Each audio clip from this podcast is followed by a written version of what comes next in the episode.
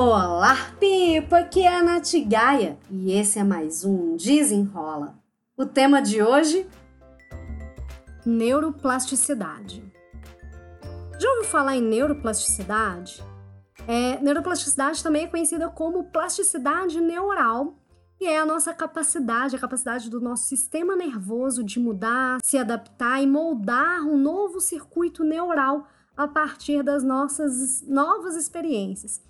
Isso significa que a síndrome da Gabriela caiu por terra, porque é possível sim mudarmos nossas ações, hábitos, crenças a partir dessa nossa capacidade de criar novos caminhos neurais no momento em que a gente vive novas experiências, temos novas percepções de fatos, novas ações e novos comportamentos. Para a gente modificar os nossos, os nossos caminhos neurais, né, criar uma nova forma de ver, de fazer as coisas, a gente precisa treinar o nosso cérebro, a gente precisa treinar aquela ação até que esse novo caminho se fortaleça. Então, quando a gente pensa numa, no desenvolvimento de alguma habilidade, por exemplo, você não treina um, dois dias e pronto, já está perfeitão. Não, você tem que treinar um pouquinho todos os dias. A mesma coisa para você aprender, por exemplo, a falar, a falar inglês. Ninguém aprende a falar inglês da noite para o dia. É preciso estudar um pouquinho todos os dias e ir fortalecendo esse novo caminho, desse novo conhecimento. Ou seja, para a gente aprender uma habilidade nova, ou para a gente mudar um hábito, a gente precisa ter paciência e consistência. Pode ser difícil, mas não é impossível. Então deixa a síndrome de Gabriela de lado, exercita sua mente, Faça a musculação do cérebro, reforçando todos os dias uma nova forma de pensar e agir, porque acredite, você pode sim mudar.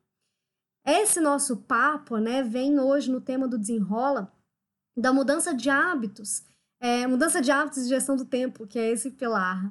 É, porque sim, a gente pode se adaptar, o ser humano ele é muito adaptável, muito flexível.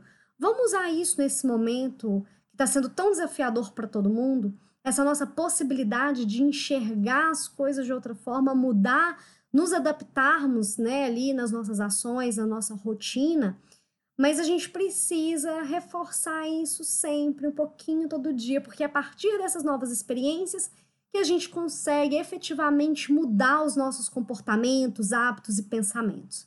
Então, vamos deixar ali a síndrome de Gabriela de ladinho e abraçar que sim, se a gente quiser, a gente pode mudar, a gente pode nos moldar de acordo com aquilo que a gente acha que é o melhor pra gente, pra nossa vida, pra nossa rotina, pro nosso dia a dia. Sem muitas desculpas e sem, né, tipo, o famoso mimimi. A gente pode sim, você pode escolher optar por ficar olhando por, pelo lado difícil, né? Porque não tô falando aqui que vai ser fácil.